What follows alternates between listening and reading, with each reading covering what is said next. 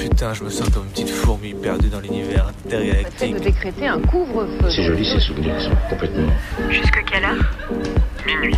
Bonne nuit au mauvais garçon. Et alors justement, plus un souvenir est enlevé, enfin c'est plus est présent. Parce qu'il n'y a pas de, il y a pas de souvenir en fait. Minuit. Décousu.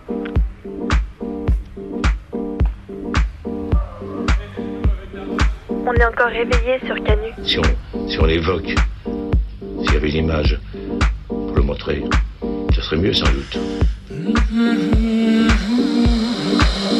Vous savez qu'il y a une légende terriblement érotico-radiophonique qui dit que nous ne connaîtrons vraiment que lorsque nous aurons fait ensemble le tour complet du cadran. Il est 23h23. C'est débrancher ses oreilles du monde Il est 23h54. pour les rebrancher sur un autre. La radio la nuit, euh, ouais, il y a un truc, il y a quelque chose de particulier, quoi.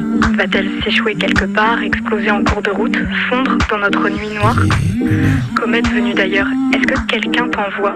Dans l'obscurité, les ondes radio se propagent plus loin. Ça nous ferait vraiment plaisir de vous entendre, d'entendre vos histoires à vous aussi. C'est Minuit décousu qui te parle. On va se laisser porter dans la nuit. Il est 3 heures. La radio de nuit n'est pas mineure. Alors il y a moins de monde, mais je trouve que c'est des gens intéressants aussi parce qu'ils écoutent vraiment, ils sont vraiment là.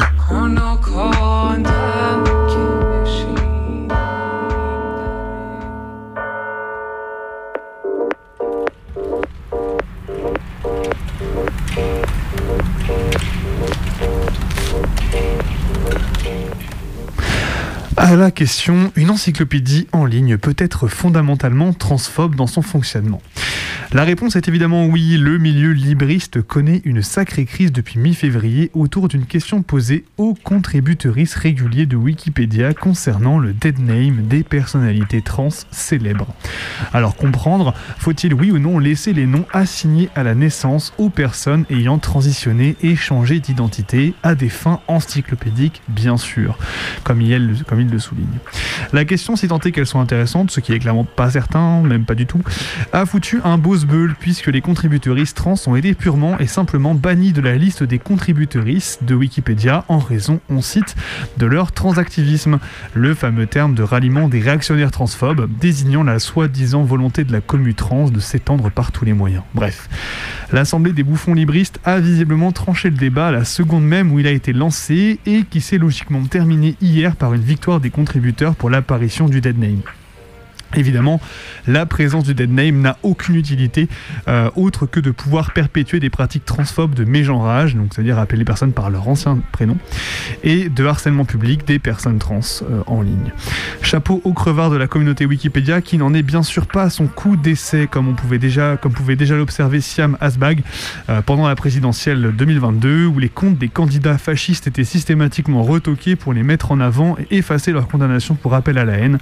Alors force aux contributrices qui ont bataillé sur la question et qui ont permis qu'elle sorte des sphères libristes pour atteindre le grand public. Et puis, euh, des chercheurs du Centre de recherche sociologique sur le droit et les institutions pénales, ça s'appelle le CESDIP, se sont intéressés aux expériences vécues des policiers et des gendarmes. Alors, qu'est-ce qu'on apprend Alors. Plein de trucs passionnants quand même, un peu badants aussi, il faut le dire. 70% des flics déclarent avoir été remerciés au moins une fois au cours du dernier mois avant d'avoir répondu à leur questionnaire. Et, euh, et puis un autre truc qui nous surprend un peu, les insultes et les agressions verbales sont en fait assez rares. En fait, seuls 75% des decks ont été insultés trois fois plus. ou plus au cours du dernier mois. On vous incite pas à le faire davantage, mais on est un peu surpris que ce soit pas tant le cas. Et puis euh, les flics nous prennent pour des cons hein, globalement, puisque seuls 23,8% des policiers et 34,3% des gendarmes considèrent, je cite, qu'on peut globalement faire confiance aux citoyens pour se comporter comme il faut. Et oui, ce serait aussi marrant de voir quel pourcentage de la population pense que eux, les flics, se comportent comme il faut, mais on n'a pas la réponse à cette question. Évidemment, seule une minorité de flics serait OK pour justifier son action devant la population, et oui, pourquoi faire Et sans surprise, ils se foutent pas mal de respecter les règles, puisque en effet, 50, 54,2% pardon, des gendarmes et 69,1% des policiers considèrent que, dans certains cas, l'usage de plus de force que ce qui est prévu par les règles devrait être toléré. Et oui, et puis plus de la moitié estime que mener à bien une mission est prioritaire par rapport au respect du règlement. Encore une grande surprise. Enfin, ça figure pas dans le rapport du CESDIP, mais il y a une estimation qui dit qu'on a environ 13,12% de raisons de respecter la police.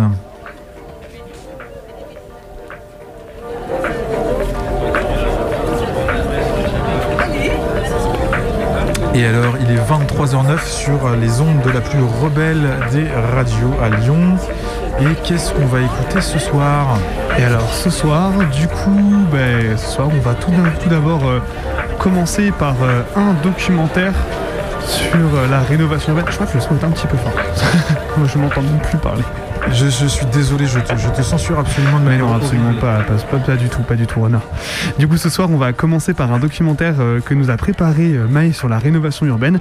Il y a quelques mois, on s'est rendu à Toulouse euh, à une rencontre sur l'urbanisme autoritaire et ça a été l'occasion d'enregistrer un documentaire sur donc deux luttes très importantes contre la rénovation urbaine de deux quartiers populaires, l'un à Roubaix qui s'appelle l'Almagar et l'autre qui s'appelle Herbel à Marseille. Et euh, du coup, Maë nous a monté tout ça pour ce soir, pour faire entendre du coup les voix euh, des habitants et habitantes contre la rénovation urbaine de ces quartiers populaires. Ensuite, on partira dans une traversée où on explorera un petit peu les choses qu'on connaît par cœur. Alors, on vous garantit pas qu'on va réussir à faire notre traversée par cœur, ça c'est pas dit. hein, on a un Je script me sous les yeux. pas ce que je dois dire déjà. donc. Ouais, il y a des numéros, il y a des chiffres, largué. des. Pff, ouah, compliqué. On, on verra ça tout à l'heure. En tout cas, d'ici là, euh, vous allez pouvoir entendre le doc. On vous rappelle aussi qu'on est rediffusé tous les mercredis soirs sur Radio Cause Commune en région parisienne sur le 93.1 et que vous pouvez nous réécouter partout sur notre audioblog Arte Radio euh, les restes, le reste du temps quoi. Et tout de suite du coup on va passer euh, au documentaire sur la rénovation urbaine il s'appelle très justement Démolition urbaine. C'est dans le milieu décousu.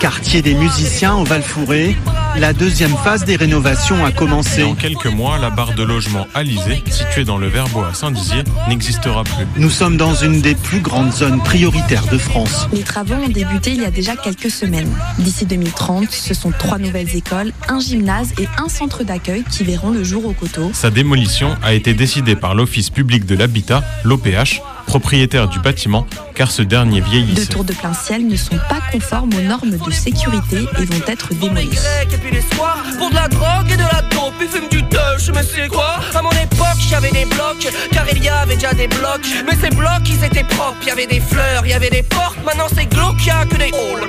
Des halls avec des jeunes qui ne font rien, mais qui dégradent, et puis qui boivent, et puis qui chlinguent. Alors la rénovation urbaine, c'est une euh, politique mise en place dans sa dernière mouture, en tout cas euh, à partir du milieu des années 2000, et qui prévoit d'intervenir dans les, dans les quartiers populaires.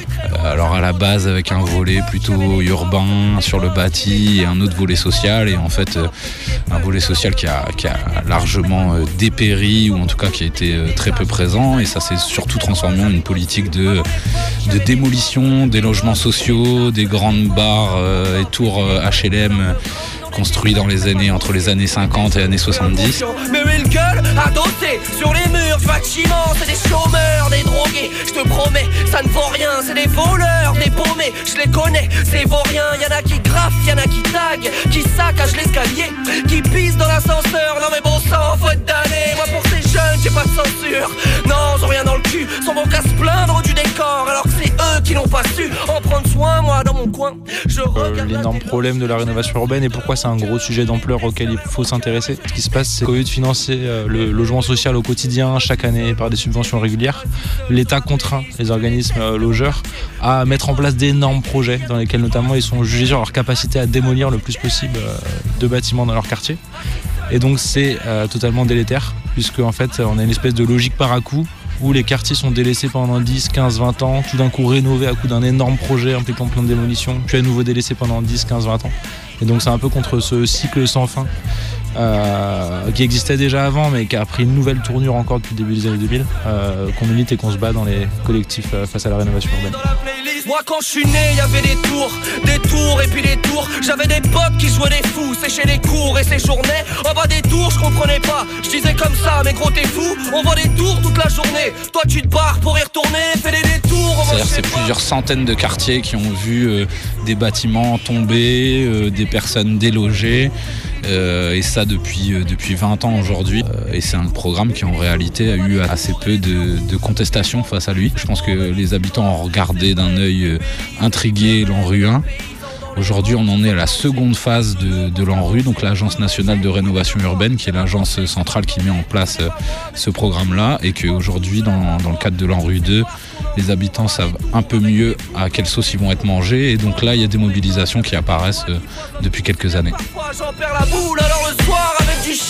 Je me dis que si j'étais riche Je serais sur ma péniche avec du V dans la playlist. Alors le soir avec du shit Je me dis que si j'étais riche Je serais sur ma péniche avec du V dans la playlist. Mais pour ça il faut du shit. Assis seul quand j'étais riche. Seul sur ma péniche avec du V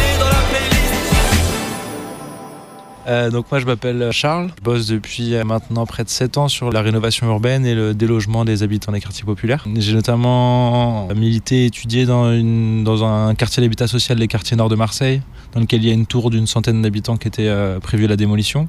Dans un quartier du 15e arrondissement de Marseille où là c'était euh, plutôt un gros projet de, euh, gentrification du littoral avec euh, pareil toute une rue qui était prévue à la démolition avec des petits propriétaires et des locataires du privé dégradé. Je suis là aujourd'hui aussi surtout en tant que membre du collectif Herbel qui est un quartier du 11e arrondissement de Marseille dans lequel il y a plus de 200 logements qui vont être démolis et seulement 20 qui sont prévus à la reconstruction et dans lesquels on se bat contre la démolition et pour le droit des gens qui vont être, qui vont être logés. Moi, je m'appelle Antonio. euh, je fais partie de l'Atelier populaire d'urbanisme du Vieux-Lille, une association de, de droit au logement euh, à, à Lille. Et euh, une association qui euh, accompagne des personnes euh, en galère de logement, que ce soit procédure d'expulsion, habitat indigne, euh, conflit locatif avec les propriétaires, sur le plan individuel et ensuite sur le plan plus collectif qui accompagne des collectifs d'habitants mobilisés sur la rénovation urbaine. Et euh, actuellement, on est très présent dans le quartier de l'Almagar à, Roubaix, où il y a un projet de destruction de 486 logements euh, dans des bâtiments qui ont été construits euh, par les habitants euh, en lien avec des architectes, des urbanistes dans les années 70. Avant la démolition du bâtiment, plusieurs étapes seront nécessaires. Actuellement, c'est l'heure du précurage. En clair, tous les éléments qui ne sont pas en béton ou en plâtre, comme les portes ou les tuyaux, sont retirés et triés. Une fois nus, le bâtiment pourra enfin être détruit en mai prochain. Hey yo Travis, what's up? Hey yo Travis Donc euh, Herbel, quartier du 11e arrondissement de Marseille, il y a un projet qui est, euh, disons, dans les tuyaux depuis le milieu des années 2010, qui prévoit, donc, comme je le disais, la démolition d'environ euh, 200 logements, la réhabilitation de 200 à 400 logements. Alors il n'y a pas un collectif anti-rénovation urbaine qui s'est monté juste face à la rénovation urbaine, c'est plutôt que les associations de locataires et les personnes qui luttent depuis longtemps pour la défense du droit au quotidien des locataires se sont saisis de cette question et s'organisent du coup euh, depuis le milieu des années 2010 pour faire face euh, au projet. Donc concrètement, c'est quoi faire face au projet? C'est euh, au quotidien déjà faire du porte-à-porte, informer les gens sur ce qui est en train d'arriver. C'est du travail de veille et d'information constant. Et surtout la structuration d'une mobilisation et d'un rapport de force autour notamment du fait de euh, bloquer le projet, de se réapproprier l'arme du temps et de, en gros expliquer aux rénovateurs que leur projet ne pourra pas se lancer, notamment parce que les locataires ont, sont plus d'une centaine ou 150 même à avoir signé une pétition dans laquelle ils disent qu'ils ouvriront pas leurs portes aux chargés de relogement, dit aux personnes qui sont censées venir les voir pour mettre en œuvre leur départ, euh, tant que certaines démolitions n'ont pas été annulées et certaines conditions dignes de relogement n'ont pas été garanties par une charte écrite par et pour les habitants. Les habitants ont quitté leur logement, sauf ces petites habitantes. Des hirondelles dont la découverte retarde les travaux de rénovation de ce quartier. Au total, une quinzaine de nids ont été repérés sur les façades des immeubles à démolir. Et comme l'espèce est protégée, pas question de les détruire avant la fin de leur période de reproduction. Les travaux ont déjà pris 15 jours de retard. Alors no- notre gros levier, c'est en gros de faire peur quant au fait qu'ils vont perdre du temps et donc énormément d'argent. En gros, un projet en rue, c'est des contrats partenariaux avec une quantité énorme de partenaires, publics, privés. C'est des contrats passés avec des entreprises pour lancer les travaux, des contrats passés avec des prestataires pour mettre en œuvre les relogements. Et notre but, en gros, c'est de faire comprendre aux bailleurs sociaux que comme on bloque le début du, du relogement, puis le, début, puis le début du travaux, ils vont perdre énormément d'argent à ne pas revoir leur copie euh, conformément à ce qu'on leur demande, à ce que les habitants euh, revendiquent. Donc l'argument principal, c'est en gros de faire des réunions publiques, de médiatiser le truc et de leur faire comprendre. Pour l'instant, on n'a jamais eu de confrontation physique directe avec la mise en œuvre du projet. Autrement dit, pour l'instant, on se regarde en chien de faïence et ils n'ont pas encore osé envoyer sur le terrain euh, leur armée de personnes pour lancer le relogement. Et le but, c'est qu'ils le fassent jamais. Parce que quand on est entré dans cette phase, quand ils ont commencé à envoyer les gens, euh, les chargés de relogement, rencontrer une par une les personnes pour mettre en œuvre leur relogement, c'est un peu le début de la fin. Parce que les personnes, du coup, sont mises en concurrence dans les bâtiments. On leur dit que si elles n'acceptent pas le relogement, elles vont passer derrière les autres qui acceptent et donc elles auront les pires logements, etc. Donc notre but, c'est de réussir à maintenir un rapport de force avant que physiquement la mise en œuvre du projet euh, commence.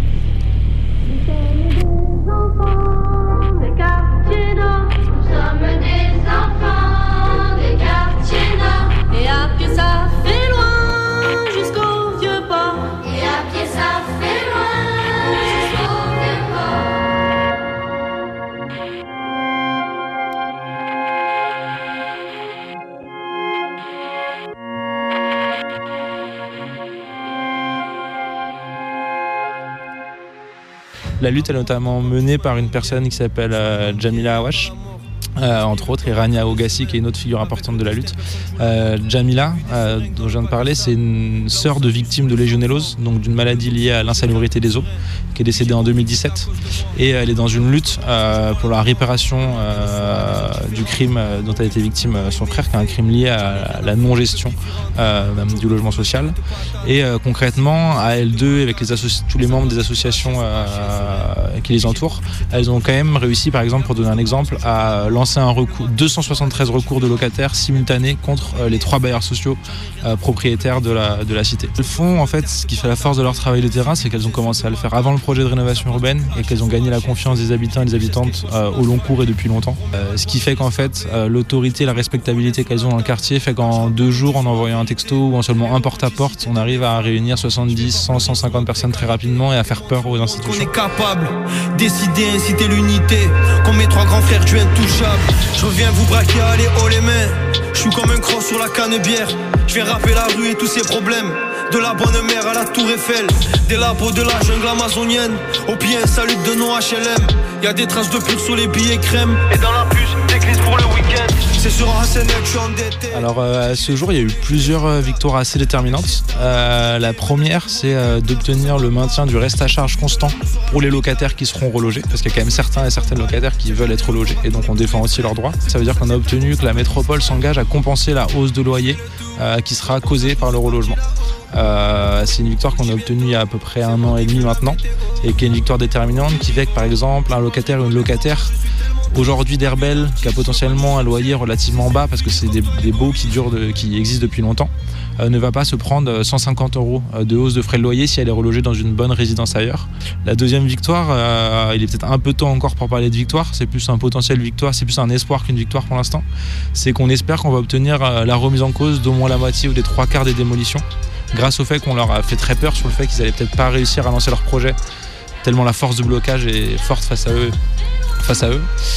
Pour l'instant, on a juste obtenu, donc c'est vraiment très récent, c'était il y a quelques semaines, on a juste obtenu en réunion publique que plusieurs institutions, euh, face à l'opposition massive au projet, soient obligées de nous dire qu'elles nous reçoivent, donc elles reçoivent les représentants des locataires lors d'un comité de pilotage exceptionnel, donc en gros une réunion en préfecture avec euh, tous les partenaires, au cours de laquelle on aura notre mot à dire pour proposer une, une revoyure du projet, pour proposer ce qu'on appelle un avenant, donc une modification du contrat, dans laquelle on espère obtenir la remise en cause de la plupart des démolitions.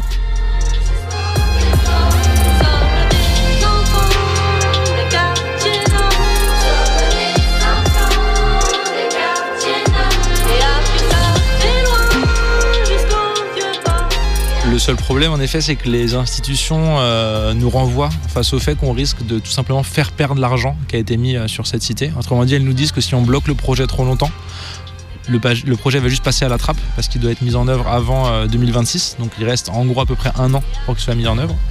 Et en gros, elles ont un peu un argument qui tend à diviser en interne, qui risque de, diviser en interne les habitants, même si pour l'instant il y a une forte cohésion, qui est de dire qu'en gros, à cause de l'opposition au projet, Herbel va perdre les 60 millions d'euros euh, du projet qui sont en grande partie nécessaires pour améliorer, réhabiliter les espaces publics, certains logements, etc. Nous, ce qu'on leur répond, c'est qu'en un an, il y a clairement le temps de modifier le projet, d'annuler certaines démolitions qui sont justement de l'argent dépensé pour rien et de conserver euh, les, les dizaines de millions d'euros qui sont nécessaires en effet à la réhabilitation du quartier, mais seulement avec une copie dans laquelle les habitants ont eu leur mot à dire sur euh, ce qui sera fait dans leur quartier. On nous annonce qu'il serait peut-être possible, sinon certain, que le quartier, l'ensemble du quartier, serait rasé. S'il le faut, nous prendrons les maisons et nous les réhabiliterons nous-mêmes. Fin des années 80, combien de billets de train aller-retour? Saint-Quentin, la Verrière et l'Encourt, j'ai dû raquer. En craquer les vieilles poches de mon survêt Challenger vert foncé pour un concert, une galère avant la levée du jour. Au passage, autant de voyages en titre comme sur mes premiers La, lutte sur le quartier de l'Almagar, en fait, elle s'enclenche euh, avec euh, l'apparition d'un projet de rénovation urbaine, c'est-à-dire de démolition de 486 logements, euh, euh, qui sont des logements qui ont été construits dans les années, à la fin des années 70, début des années 80, par le premier atelier populaire d'urbanisme euh, qui s'était créé à l'époque, c'est-à-dire que des habitants s'opposaient, à l'époque dans les années 70, s'opposaient au projet euh, municipal de démolition d'un quartier populaire euh, très vivant, avec euh, ses, euh, courées, donc ces formes d'habitat euh, typiques du nord de la France, euh, euh, dans lequel euh, il y avait vraiment euh, des, communautés de quartiers qui s'organisaient. Et donc les habitants étaient opposés en fait à, ce projet de démolition. Et donc ils se sont organisés avec des militants, à l'époque plutôt des militants maoïstes, euh, des gens des ateliers populaires des familles, donc plutôt euh, euh, les mouvements familiaux un peu chrétiens qui étaient très forts à Roubaix et, et ils sont allés faire appel à l'État central à Paris et l'État central a joué contre la municipalité et a offert la possibilité d'avoir un, un accompagnement de la part d'équipes d'architectes qui viennent se mettre au service des habitants. Et donc euh, ils vont construire ce nouveau quartier euh, ensemble, un quartier qui a euh, une certaine euh, typologie d'habitat, on est sur des, bâtiments à 2-3 étages maximum, on est sur un quartier qui se joue à trois niveaux, c'est-à-dire qu'il y a le plein pied dans lequel les habitants évoluent et qui, qui doit être privé de voiture dans l'idée. Donc pour ça, il y a de, de grands espaces en sous-sol qui relient l'ensemble des, bâtiments du quartier. Et, et un troisième niveau qui est celui qui se déroule à 10 mètres de haut par des coursives à l'intérieur des immeubles qui euh, relient l'ensemble des immeubles. Et donc euh, voilà, un quartier euh, assez particulier en termes de physionomie d'architecture. Un visage sombre du mégalopole miniature. Une erreur. Une nécropole pour des crimes. Pendant 15 ans, l'enjeu de la lutte menée par la population a été double. Éviter la rénovation bulldozer, permettre le maintien sur place de la population. Les rêves, une ville paisible qui suinte le mièvre. Un portrait honté, une caricature dans les gazettes du quartier. Vivre bien qu'ils disent avec un sourire large et niais. Loin, trop loin de toutes mes fausses attentes. Les terrains en friche ont bien changé, ont-ils adouci les pentes? De quoi cacher des regrets simples. De petits malheurs comme autant de travail sur un cintre. De la chaleur des terres arides au froid d'une cité. Une ville où le voisin t'épie à travers les volets loin embruns de mes plages, de ma terre. De ma ville blanche loin, à 20 milieux de la mer. En 1974, les habitants créent l'APU, l'Atelier populaire d'urbanisme. Leur but Prendre l'initiative et définir eux-mêmes les plans de leur futur quartier. À 20 milieux de la mer. À 20 milieux de la mer. À 20 milieux de la mer. À 20 milieux de la mer. À 20 milieux de la mer. Et donc ce quartier euh, construit par ses habitants va vivre sa vie, va connaître euh, des périodes un peu difficiles, c'est-à-dire que en fait la municipalité euh, va avoir une politique un peu revancharde en fait envers ce quartier, c'est-à-dire ah oui vous voulez votre quartier, vous avez lutté contre notre projet, et ben maintenant débrouillez-vous. Et donc c'est ce qui va se mettre en place, c'est-à-dire qu'il y a des pratiques d'autogestion qui vont se mettre en place dans ce quartier. Les premières régies de quartier sont mises en place à l'Alma et vont après être étendues à beaucoup de quartiers populaires. C'est-à-dire les régies, c'est pour gérer toute la gestion quotidienne, l'entretien des parties communes, les poubelles, tout ça, et euh, organisé par les, habitants à l'époque. Il y a des imprimeries, il y a des cantines collectives. Il y a vraiment un quartier qui, euh, tente euh, des pratiques d'autogestion. Et en fait, donc la municipalité va se retourner un peu contre ces habitants qui lui ont euh, opposé un refus et va, par tout un tas de pratiques, euh, commencer à rendre la vie de plus en plus difficile à l'intérieur de ce quartier. On va mettre euh, à mal un peu l'entretien quotidien du quartier, donc le quartier va être de plus en plus difficile à vivre. On va concentrer aussi tout un tas de familles qui peuvent avoir des problèmes à l'intérieur de ces espaces. Il va y avoir un épisode de, de sortie aussi des familles euh, classe moyenne, on va dire, euh, qui étaient, qui étaient présentes euh, à l'intérieur de ce quartier. Et donc le résultat fait que voilà, à la fin des années 90, euh, début des années 2000, on a un quartier qui est, qui est en grosse difficulté. Et donc voilà, dans le prolongement de, la vision de l'ANRU, c'est-à-dire que les habitants des quartiers populaires sont jamais une solution mais un problème, il faut donc démolir les logements. Direction à présent l'un des quartiers les plus défavorisés de Roubaix, l'Alma, où la ville a lancé un plan de rénovation et donc de démolition qui n'est pas du goût de tous les habitants. Martin Van Laton, euh, bonsoir. Vous avez réalisé un reportage en immersion dans ce quartier, donc vous allez nous dresser une photographie, une sorte euh, d'instantané. Exactement, le quartier de l'Alma compte 3 3600 habitants, soit 4% à peine de la population totale de la ville de Roubaix. Euh, C'est un ancien quartier ouvrier du textile, c'est surtout le quartier le plus défavorisé de l'une des villes les plus pauvres de France. Habitat délabré, problème de sécurité, voilà pour la photographie. La mairie a donc décidé d'agir conjointement avec l'État. Deux tiers des logements seront soit réhabilités, soit démolis. C'est ce qui a créé une vive contestation. Des habitants se sont réunis en collectif. Ce qu'ils craignent, eh bien, c'est d'être chassés de l'endroit où ils ont toujours vécu. Nous avons donc voulu comprendre, comprendre cet attachement viscéral des habitants à leur quartier, malgré les difficultés.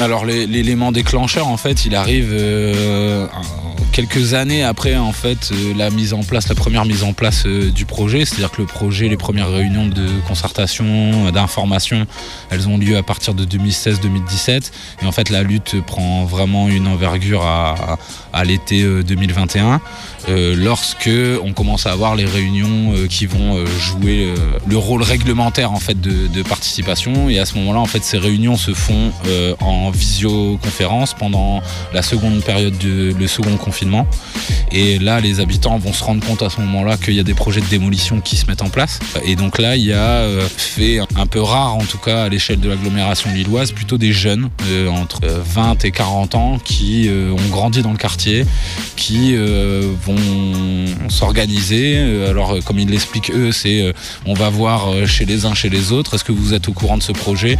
Personne n'est au courant de ce projet, donc euh, ils se mobilisent. Ils organisent des premières réunions. Les premières réunions sont assez euh, impressionnantes parce qu'on a 150 à 200 personnes qui se réunissent euh, dans une toute petite salle du, centre social. C'est très intergénérationnel. Il y a des mamans, des papas, des petits, des jeunes, des, des- des gens plus, plus âgés. Et donc il y a une, une première, je me souviens de ça, une première action euh, au conseil municipal euh, de, Roubaix où il y a euh, toute cette petite équipe, beaucoup de jeunes, notamment une soixantaine de jeunes qui viennent euh, rentrer dans le conseil municipal au moment où euh, il y a euh, une des délibérations qui concerne l'ALMA, qui vient déplier une énorme banderole en silence dans le conseil municipal, non à la démolition de l'ALMA. Et ça, c'est un moment qui est un, peu fondateur, je pense, pour cette lutte-là. Devant la mairie, ça arrive avec les quads et les motos, ça fait du deux roues dans tous les sens et, et ça agite un peu ce conseil municipal et cette municipalité.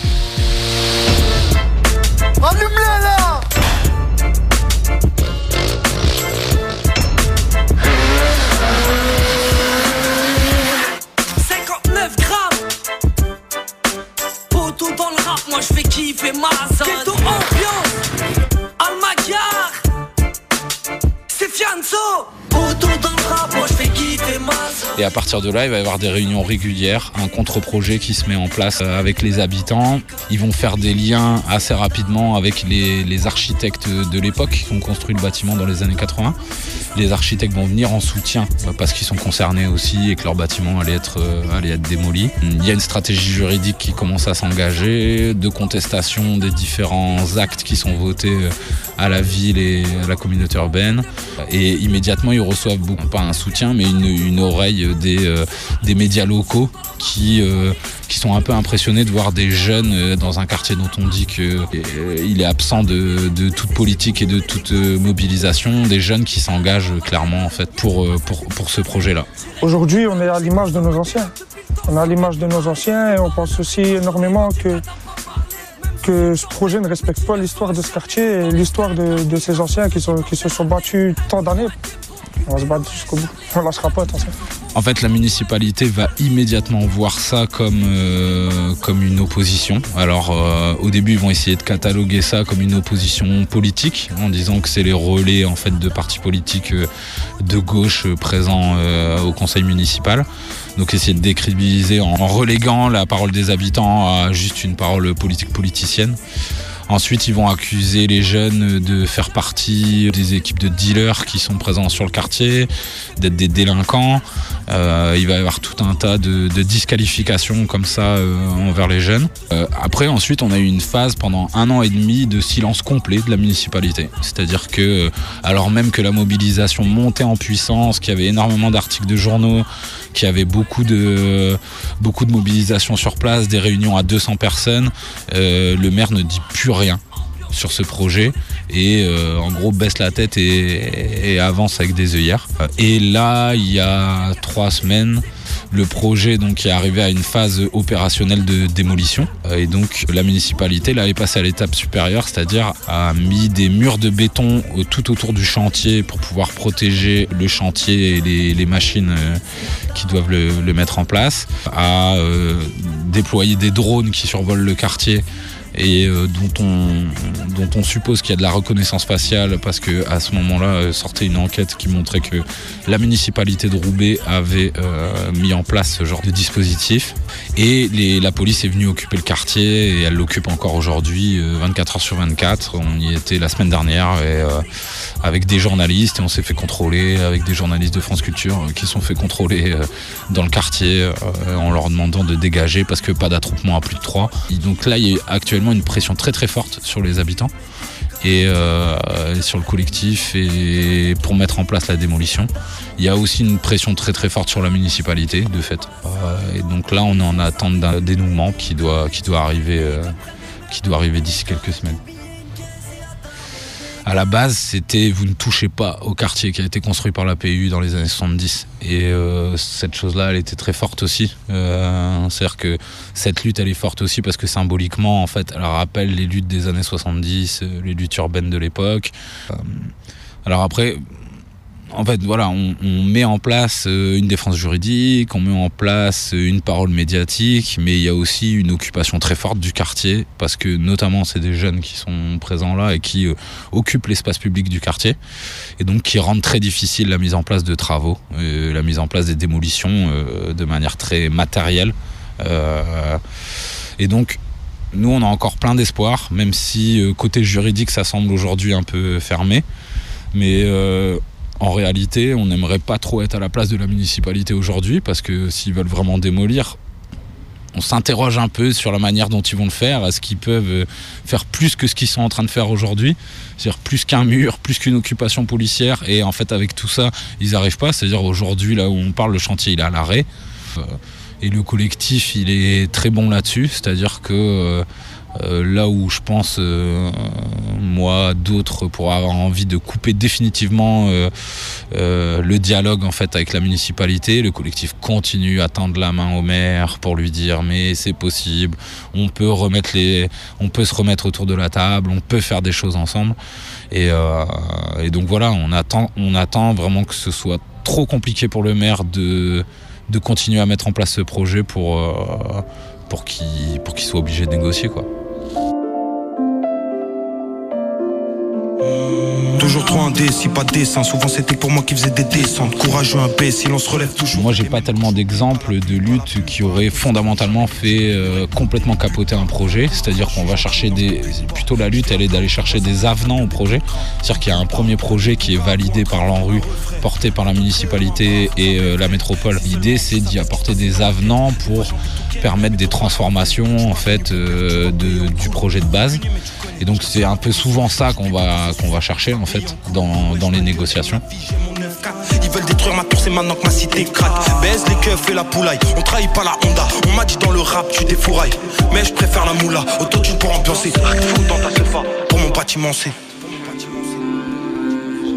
Là, je pense que, euh, en tout cas sur Roubaix, on n'en est plus là d'une certaine manière parce que 486 démolitions. Là, l'idée, c'est de faire sauter les 486 et s'il doit y en avoir quelques-unes, ça soit une centaine grand maximum qui soient tombées. Et donc, je sais pas si sur ces, bases-là, a moyen de faire un avenant à un projet. À mon avis, c'est juste un projet qui capote, quoi. Et euh, ça, je connais pas, moi, de, luttes qui ont fait ça.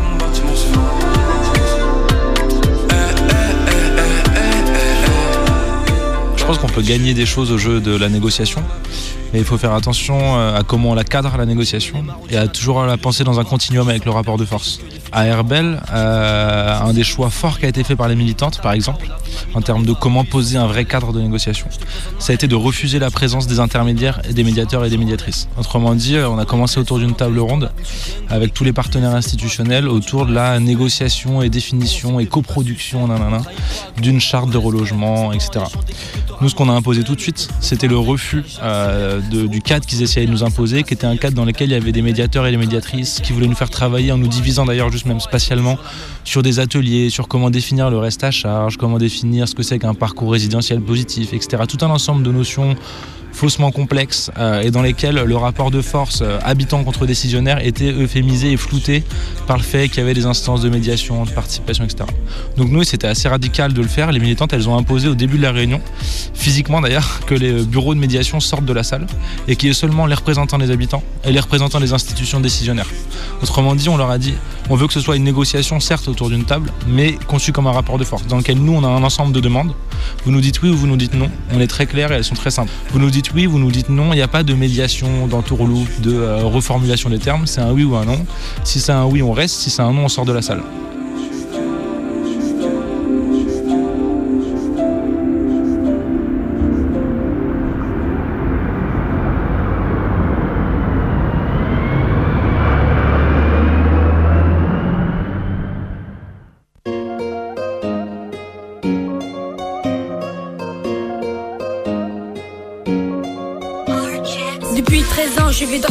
Quartier. Touché par la drogue qui tue plein de personnes. De toute façon, on va se disperser. Mais heureusement qu'il reste les téléphones. La vie ici n'est pas toujours rose. Caméra de surveillance, j'en ai un peu ma dose. Avoir une mère, c'est la plus belle des choses. Elle m'aime tellement, j'en fais une overdose. 408 c'est pour la vie. Pourquoi ça va être détruit? Oh non, je ne dors plus la nuit. C'est mon quartier qu'ils ont choisi. On dit qu'il avait trop de soucis, qu'il avait trop de conneries. Je vais déménager loin d'ici. Eh, eh, eh. La, rénovation urbaine aujourd'hui, elle appelle euh, totalement à la démolition des bâtiments. Pourquoi Au nom d'une espèce de doctrine qui s'est imposée dans les années 80-90, euh, d'après laquelle euh, le problème des quartiers populaires, ça serait qu'il y a une concentration quantitative trop importante de personnes à problème. Je reprends les catégories là de l'État et de comment il diagnostique le problème des banlieues. Et que du coup, pour régler le problème, bah, ce serait, euh, il faut démolir au maximum pour euh, tout simplement faire baisser la densité euh, quantitative de personnes concentrées dans un même espace. C'est une doctrine qui aujourd'hui ne convainc plus personne, que même, même les rénovateurs aujourd'hui discutent, mais qui reste le cadre principal qui guide les projets et la manière dont sont gérés les quartiers aujourd'hui. Le but principal, c'est de démolir, de dédensifier, et c'est comme ça qu'on réglerait les problèmes, plutôt que de traiter les causes structurelles, l'école, le travail, les discriminations, etc. La doctrine qui prévaut, c'est qu'il faut démolir.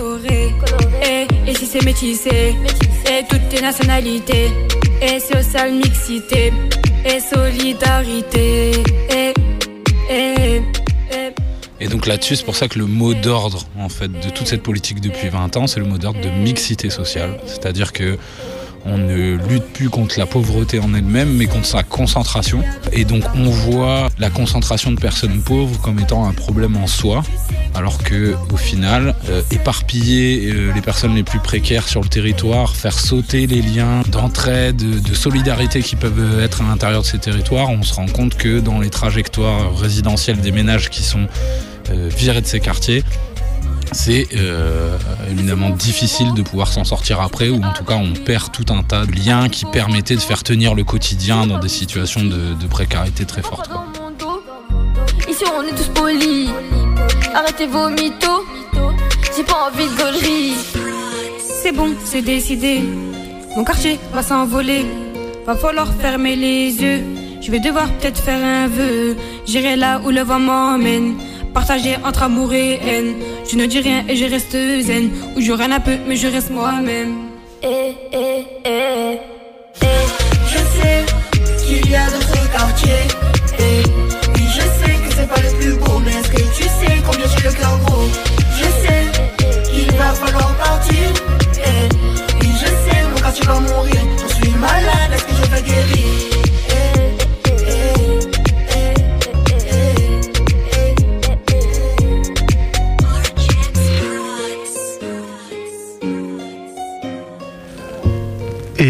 Il est 23h44 minutes sur les ondes rebelles de Radio Canu. On vient de s'écouter 408.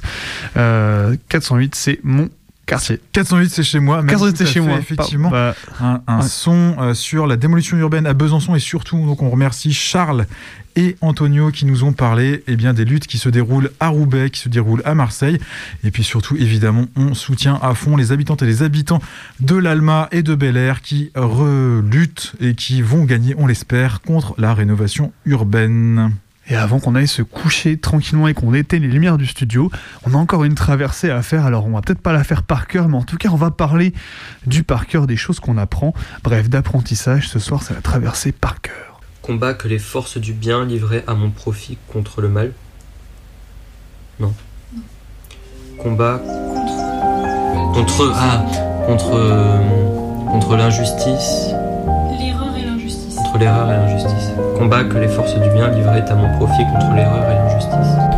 Quand on est comédienne, comédien, apprendre par cœur est un passage obligé. C'est l'acquisition de notre outil de travail. Un avenir qui se déposerait dans ma mémoire. Bon, de toute façon, je vais jamais les retenir. Faut intégrer le texte pour voir le ressortir dans n'importe quel contexte. Changer d'intonation, l'intention, le rythme. Faire attention à ne pas se laisser avoir par la petite musique qui fait que l'on tue l'interprétation. Quand on répète un spectacle, on fait ce qu'on appelle des italiennes. dit- Lui dit Ça veut dire qu'on dit uniquement le texte de façon neutre, sans jouer, De la bise le plus rapidement possible. Un spectacle de 45 minutes peut se résumer en 15 minutes la d'italien. nef et de sa plaie.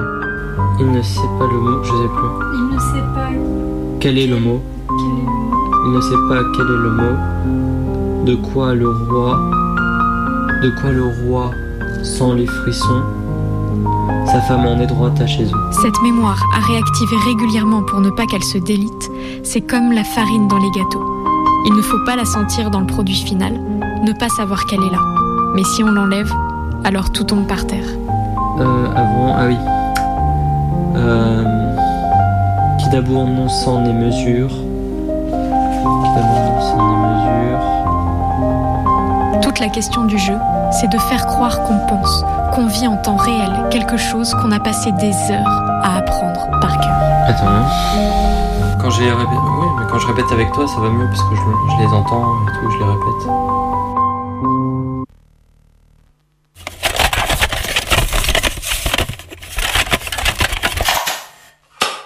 Pendant ce temps-là, tranquille pour un bon moment, papa et maman passaient aux choses sérieuses. Ils organisaient des spectacles d'étudiants. Ces spectacles de chansons et poèmes seraient joués à l'ambassade et devaient être lisses. Mais les répétitions du seul vrai spectacle qui comptait avaient lieu à la maison, dans la salle de bain, pour être précise. Les étudiants arrivaient tranquillement vers 19h. Ils savaient que dans le salon, ils devaient parler des cours de ma mère, me féliciter de ma nouvelle petite robe et surtout dire à voix haute les poèmes ou chansons qu'ils préparaient pour ce petit spectacle destiné à rassurer l'ambassade et la sécurité. Dans le salon, tous assis, les étudiants, leurs guitares, moi, mon Saint-Jean peluche et ma sœur, ensemble, on attendait le signal de papa. Il regardait sa montre, calculait le temps qu'il nous restait pour que tout cela reste crédible, et puis d'un geste, indiquait que tout y était. Le vrai spectacle commençait. Un à un, les étudiants donnaient avec fébrilité à mes parents leurs textes, leurs poèmes, lettres et cassettes. Ils ne se sont jamais étonnés de me voir, en chemise de nuit, aider maman à classer. Dans le silence de la neige, c'était la guerre. Ma mère notait les adresses, les numéros de téléphone. Elle rangeait les papiers qu'on lui donnait dans les classeurs de cours. Je classais les cassettes dans les boîtes à accessoires de ma Barbie. Moi, je trouvais ça normal, puisque je ne connaissais pas autre chose. Les étudiants venaient chaque mois plus nombreux, parce qu'ils avaient entendu parler de ce couple de professeurs qui était sûr. Les chansons qui ne sortiraient jamais sous le 14 étaient apportées jusqu'à notre salle de bain, et c'était leur dernière chance. Des chansons enregistrées hâtivement dans des cuisines, presque inaudibles parfois. Des chansons inventées dans des têtes, faites pour être passées à d'autres imaginaires, pour planer au-dessus des steppes claires et des militaires. Mes parents rassemblaient ce qui ne pouvait être dit, ni chanté, ni écrit dans ce pays, et ça faisait beaucoup de choses.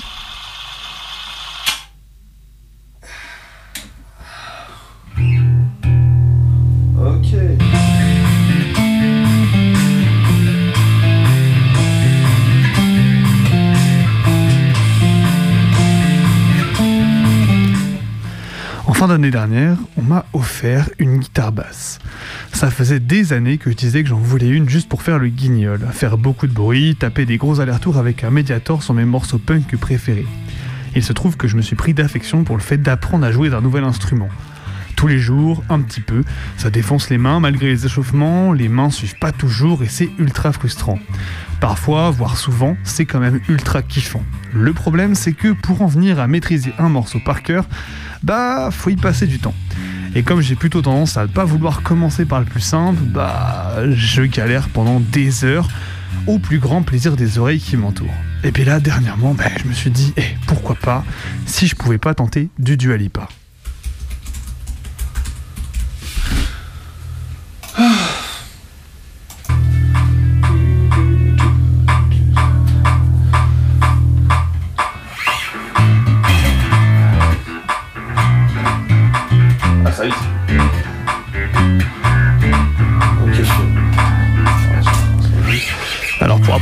On commence par se mettre les tablatures devant le nez, ça défile avec la zik, c'est plutôt pratique.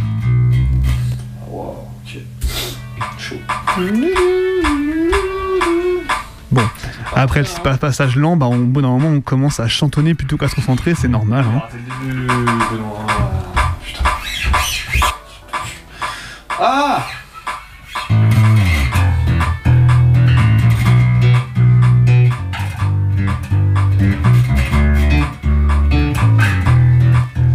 commence à venir, même si c'est pas encore tout à fait ça. On aligne deux mesures à peu près ok, puis bah après on fait nimp. voilà.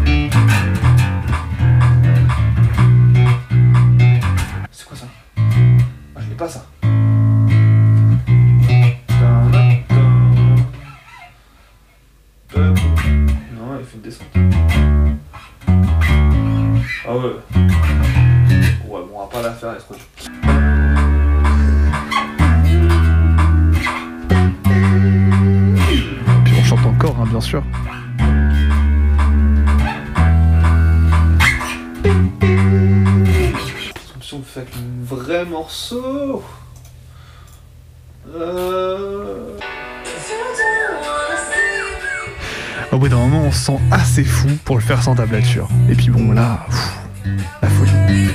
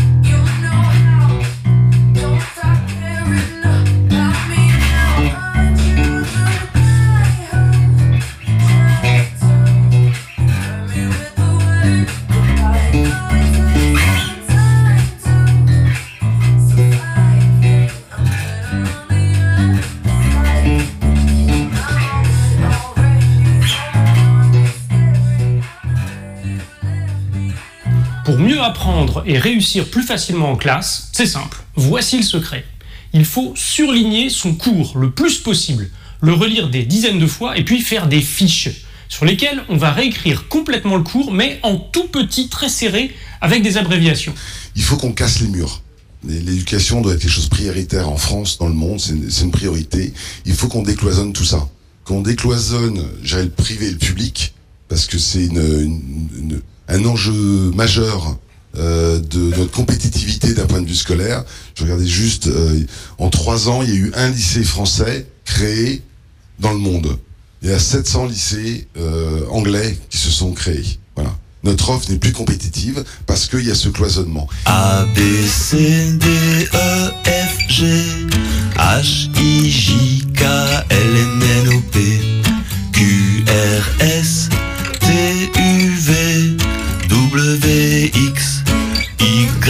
Z. Et maintenant je les connais, toutes les lettres de l'alphabet. Alors, donc la droite, c'est une famille politique française pour laquelle le plus important, c'est sans doute la liberté. C'est pour ça que moi, je crois qu'on a besoin d'un peu de liberté, parce que c'est quoi la devise française? Liberté. Eh ben, banco, voilà. Nous, c'est ça ce qu'on va essayer de faire. Les bons points, les mauvais, les anciens, les nouveaux, les alliés, les rivaux, ta note, ton niveau, comment y arriver? J'ai souvent dérivé, j'étais rarement devant, j'apprenais en coup de vent. On était leur trophée, ils voulaient nous sauver, étoffer leur CV, mais repartaient en courant. J'étais souvent bourré et puis mal entouré. Heureusement que ma mère m'attendait au tournant. Et pour moi, les tourments, c'était d'aller courber la colonne. C'est pas grave si je sèche la journée. Je déconne, tu m'étonnes, des crasses sur le carnet. Je veux me faire cette conne qui me met un harnais. Mon image est ternie, j'ai pas droit au vernis. On m'a mal éduqué, je me crois tout permis.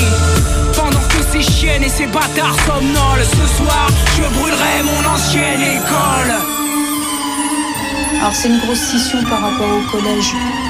On est bien d'accord, là vous rentrez dans le monde professionnel. Vous avez un pied dans le monde professionnel. N'oubliez pas. Donc, CFA, c'est pas l'école, c'est pas le commerce. CFA, c'est votre lieu de travail. On travaille ici. On se repose pas. D'accord? Compris? Par contre, moi je vais juste faire une petite parenthèse. Tout le monde a vu qu'il y avait une petite poubelle? Et merci d'y mettre les chewing-gums. Première règle de vie déjà. Pas. Les chewing-gums, Voilà. C'est la première chose. Chewing-gum interdit. Les petits freestyle forgent des grandes gueules. Autant que les petites batailles forment les grandes guerres. Apprends de nous qu'on souhaite se couper des tours Mais que même amputer le bras de l'homme le démange toujours. J'ai appris l'héroïsme en lisant Shira vers OS Alcool mix, pas dans les bifs du game US Non, je n'apprends la valeur d'une chose que quand je la perds Alors je prends soin de mon père, de ses douleurs dorso-lombaires J'apprends de moi-même, du prophète Mohammed De quelques bons conseils et des problèmes du Maghreb. Je n'ai rien appris de l'éducation nationale De morale rétrograde et de leurs valeurs coloniales J'ai appris que les majors n'étaient qu'une banque Ils nous aideront que lorsqu'à l'huile de friteuse rouleront les tanks. J'ai appris du pouvoir législatif à fuir face aux flics avant de finir à l'état végétatif. Isolé loin des autres comme un damné. Désolé pour mes fautes depuis des années. Je suis désarmé, je sais désormais. Que la vie est Tout un a commencé et repose sur un adage. Un adage qui dit, tout simplement, que si tu donnes un poisson à quelqu'un qui a faim, il aura à manger un jour. Par contre, si tu apprends à pêcher à quelqu'un qui a faim, alors tu vas le nourrir et il aura à manger pour toujours, pour toute sa vie. Et pour nous, cet adage-là, il a été hyper important. Car apprendre offre quelque chose de fondamental. Il offre de la joie, il procure des sensations agréables à quelqu'un qui transmet son savoir à quelqu'un d'autre, mais il offre, j'allais dire surtout, la liberté et l'indépendance à celui qui reçoit ce savoir. J'avoue qu'à l'écoute de ton titre, j'ai chopé la courante et pété une durite. T'as beau dire que c'est un hit, mais là faut que tu arrêtes. J'étouffe, j'ai l'impression d'avoir bouffé une arête.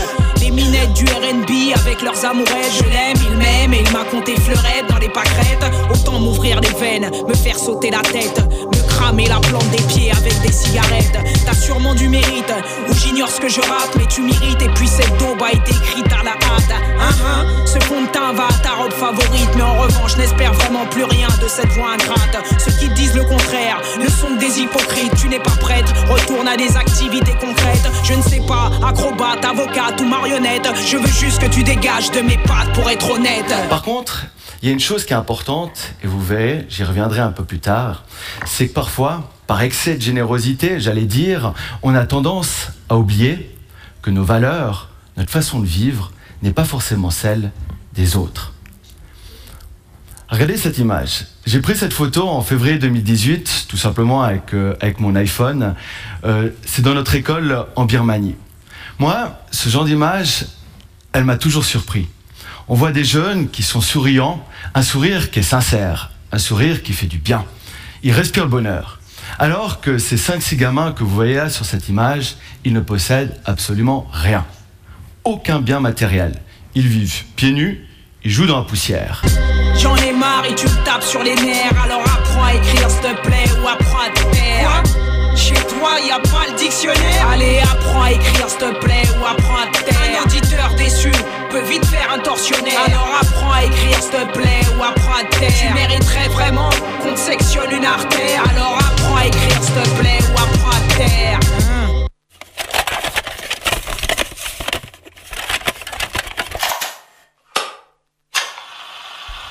Il donnait tout aux diplomates français qui, eux, allaient et venaient hors du pays assez facilement, avec pour mission de le poster une fois à Paris, vers une boîte postale.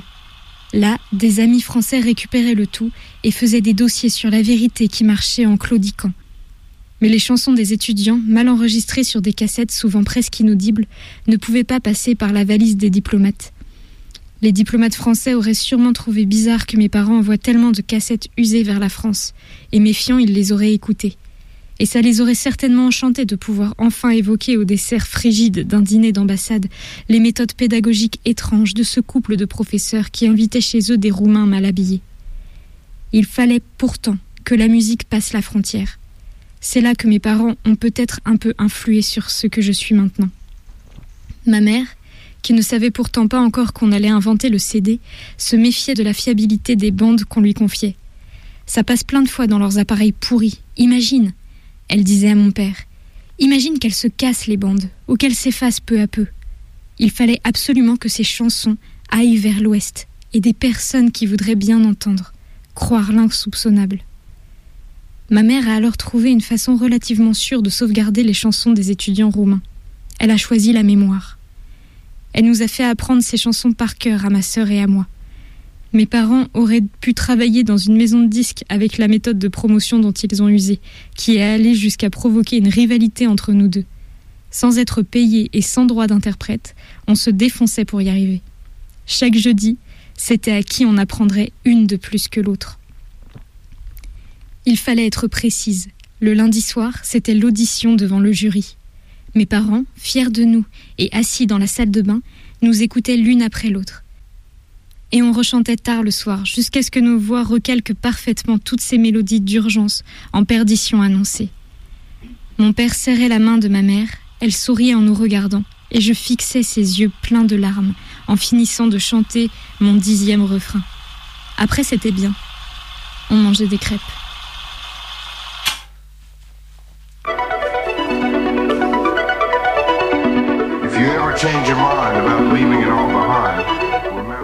Connaissez-vous la géographie à moustache Non Eh bien, c'est normal que le nom ne vous dise pas grand-chose. Cependant, il est quasi certain que vous la connaissez d'une manière ou d'une autre.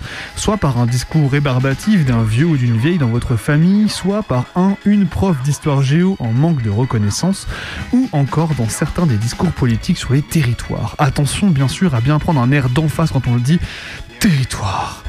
Ce que j'appelle la géographie à moustache, c'est cette forme de géographie à l'ancienne, très Troisième République, mais qui a traversé les générations jusqu'aux années 80 pour transmettre aux gosses le fait que la géographie, ça sert avant tout à connaître les nomenclatures, les noms, notamment la liste des départements, leurs numéros, les préfectures et sous-préfectures, mais aussi celles des fleuves et leurs affluents, parce que pourquoi pas?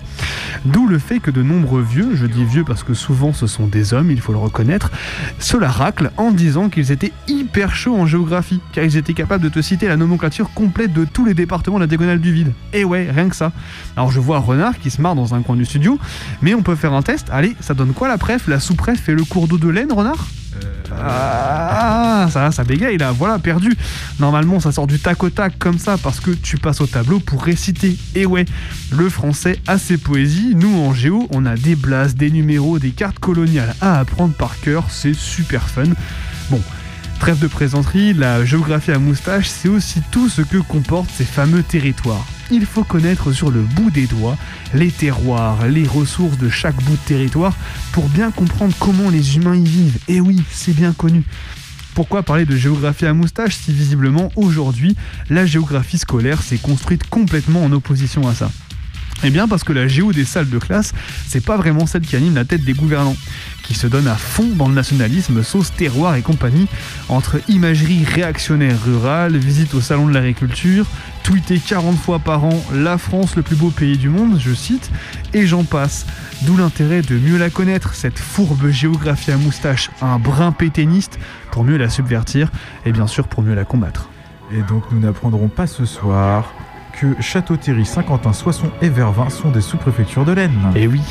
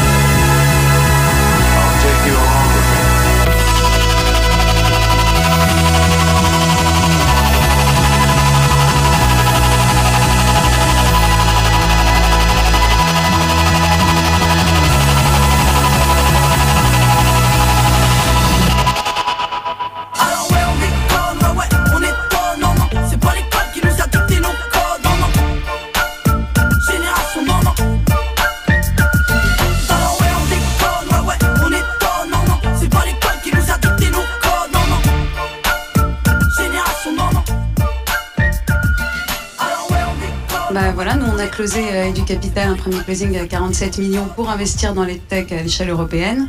Donc pour nous, l'éducation, c'est tout au long de la vie, ça commence à 3 ans et, et ça continue jusqu'à 99 ans. Donc on adresse tous les secteurs.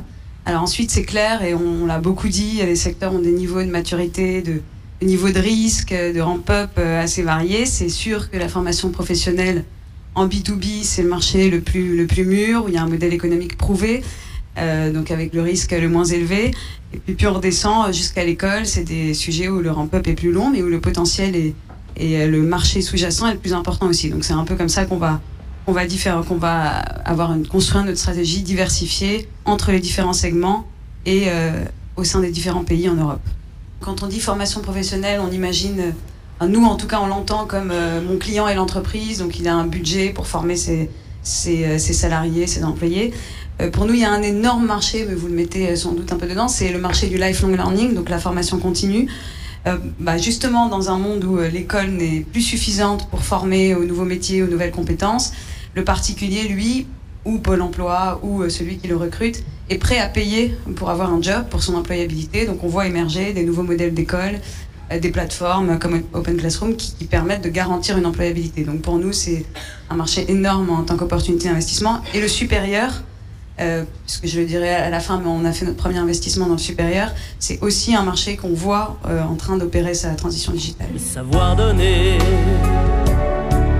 donner sans reprendre, ne rien faire qu'apprendre, apprendre à aimer. Aimer sans attendre, aimer à tout prendre, apprendre à sourire. Rien que pour le geste, sans vouloir le reste, et apprendre à vivre, Chaque élève porte un uniforme qui doit être impeccable.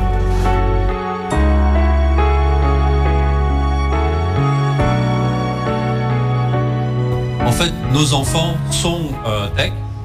Euh, ils ont aucun problème quand ils rentrent à la maison. Ils ont bien leur smartphone et euh, leur leur console leur console de jeu. Donc ils sont parfaitement équipés et digital natives. aucun problème là-dessus. On a ce problème aujourd'hui d'utiliser la tech et d'apprivoiser la tech dans l'éducation et euh, donc de compétitivité justement par rapport euh, à ce qui se passe à l'étranger. On voit aujourd'hui énormément d'initiatives autour du mobile euh, et c'est clair que de ce côté-là, on va avoir plus de mal nous à, à, faire développer ces, innovations sur notre marché local.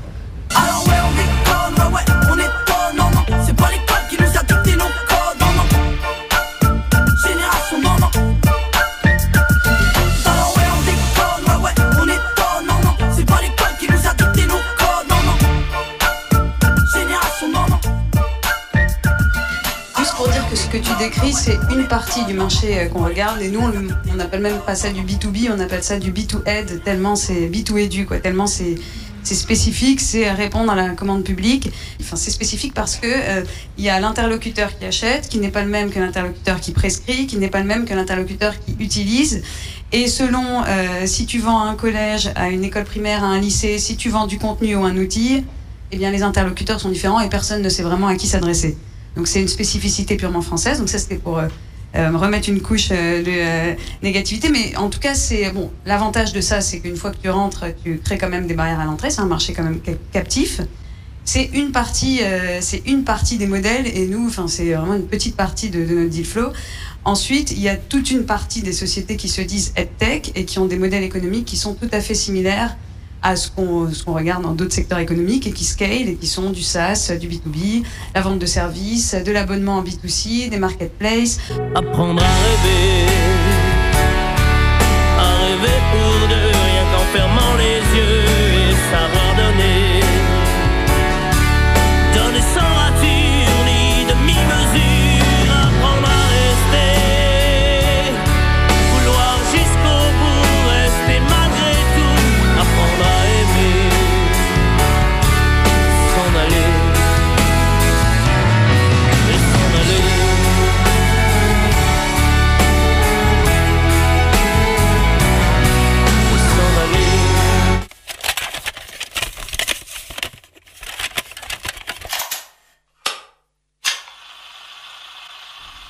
Mélodie, texte, mon interprétation, je pense, a été fidèle.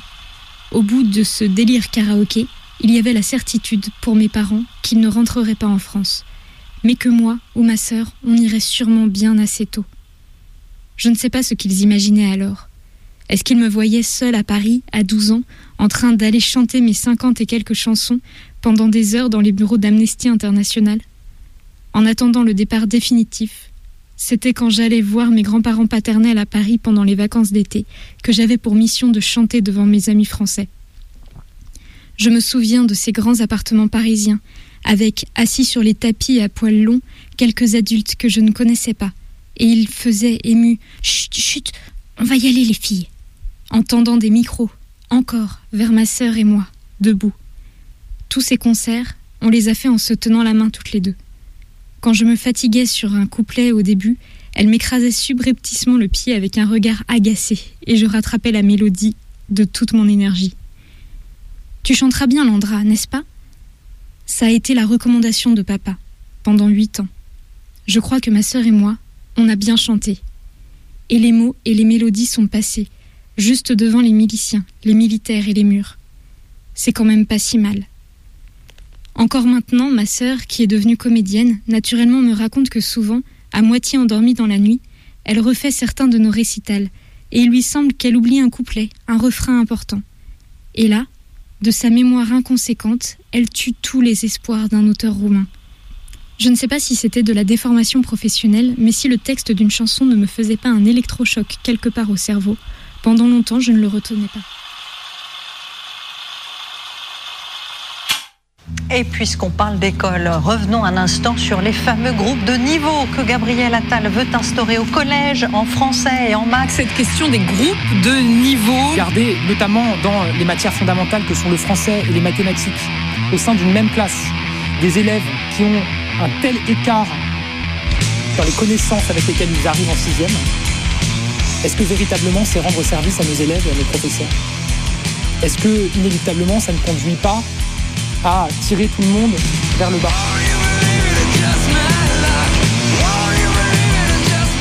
très content que les collègues soient vent debout contre les groupes de niveau. mais les groupes de niveau sont déjà effectifs.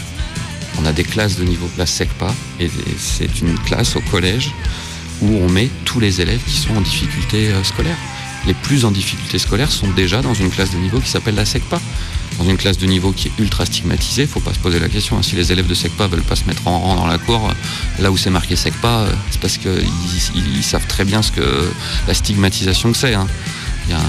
J'ai vu qu'il y a un deuxième film de merde là, sponsorisé par Hanouna, qui s'appelle Les SECPA et qui joue vachement sur cette stigmatisation de ces élèves qui sont des, qualifiés d'enfants sauvages.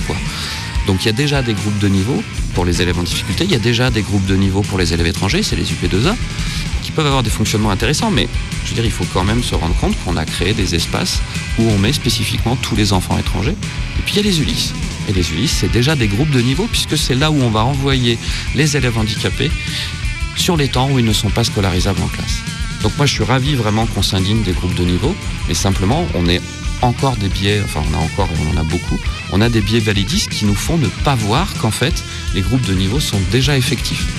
Et puis, ce qui va se passer aussi, et qui va être pire, c'est que certains élèves handi ont réussissent à être scolarisés en classe ordinaire, réussissent à euh, s'intégrer bon an mal an dans leur, euh, dans leur classe, et puis là vont arriver les groupes de niveau, et on sait aussi ce qui, ce qui va en être. Je pense qu'on va regrouper les élèves handicapés, euh, même hors Ulysse, dans des nouveaux groupes de niveau qui ressembleront très pour très à des dispositifs Ulysse sans en avoir le nom. Euh, on va découvrir aussi que les groupes de niveau, bah, ils vont être euh, par catégorie socio-professionnelle. Je pense qu'ils vont aussi avoir des biais ra- raciaux et, euh, et sexistes. les, les élèves radicalisés, nous nous interrogeons et nous souhaitons mettre en place un suivi encore plus fin qui pourra peut-être aller jusqu'à une prise en charge de l'élève dans des classes spécifiques et c'est cela que nous sommes en train de construire. En dehors de l'établissement éventuellement? Alors en tout cas, euh, des classes d'études que, dont nous cherchons exactement la manière et le périmètre qu'elles pourraient recouvrir. On fait déjà en sorte depuis une bonne dizaine d'années, même plus, dans l'éducation nationale pour construire à l'extérieur des choses sur le principe du niveau scolaire et pour séparer les enfants en fonction de leur capacité scolaire. Et c'est une immense connerie. Et beaucoup de gens, je trouve là, dans les différentes interviews que je vois à la télé ou ailleurs, le disent. C'est à un moment, une société, c'est des gens différents qui sont dans un même espace et où peut-être les plus performants peuvent, euh, elle est un peu moisie cette expression, mais tirer vers le haut les autres. Quoi. En fait, je crois qu'il y a une émulsion, c'est plutôt ça qui se crée entre des gens qui ont des compétences dans certains domaines et d'autres qui en ont dans d'autres. Il y a des gens qui ont des compétences scolaires très importantes et qui sont premiers de la classe mais qui auraient peut-être besoin d'un coup de main pour développer des compétences sociales, euh, que d'autres qui sont des, des- scolairement des vrais cancres ont développé. Et du coup, il y a vraiment des, échanges et des, choses qui seraient faites dans des classes euh, hétérogènes et qu'on ne retrouverait plus du tout dans des classes homogènes ou dans des groupes de niveau.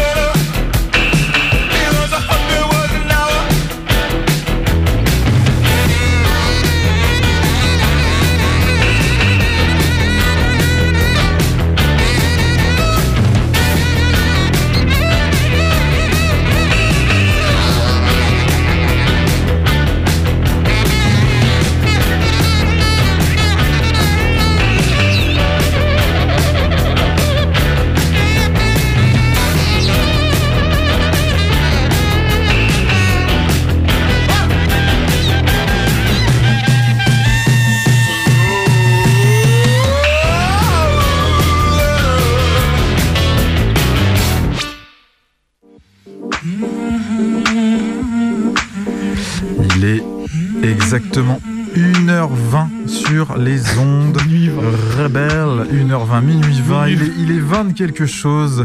L'heure passe trop vite, évidemment, en votre compagnie, chers sûr. auditrices, chers auditeurs. C'est incroyable. Une émission qui rénove évidemment la ville sans démolir de bâtiments et qui n'apprend pas grand chose par cœur. J'ai Bah, encore oublié le slogan. Ouais, écoute. En tout cas, euh, d'ici la semaine prochaine, vous pouvez nous retrouver partout sur euh, notre audioblog euh, Arte Radio. Vous pouvez écouter nos, nos dernières émissions, celle-ci en, en podcast. Vous pouvez nous retrouver sur Radio Cause Commune le mercredi soir à la même heure.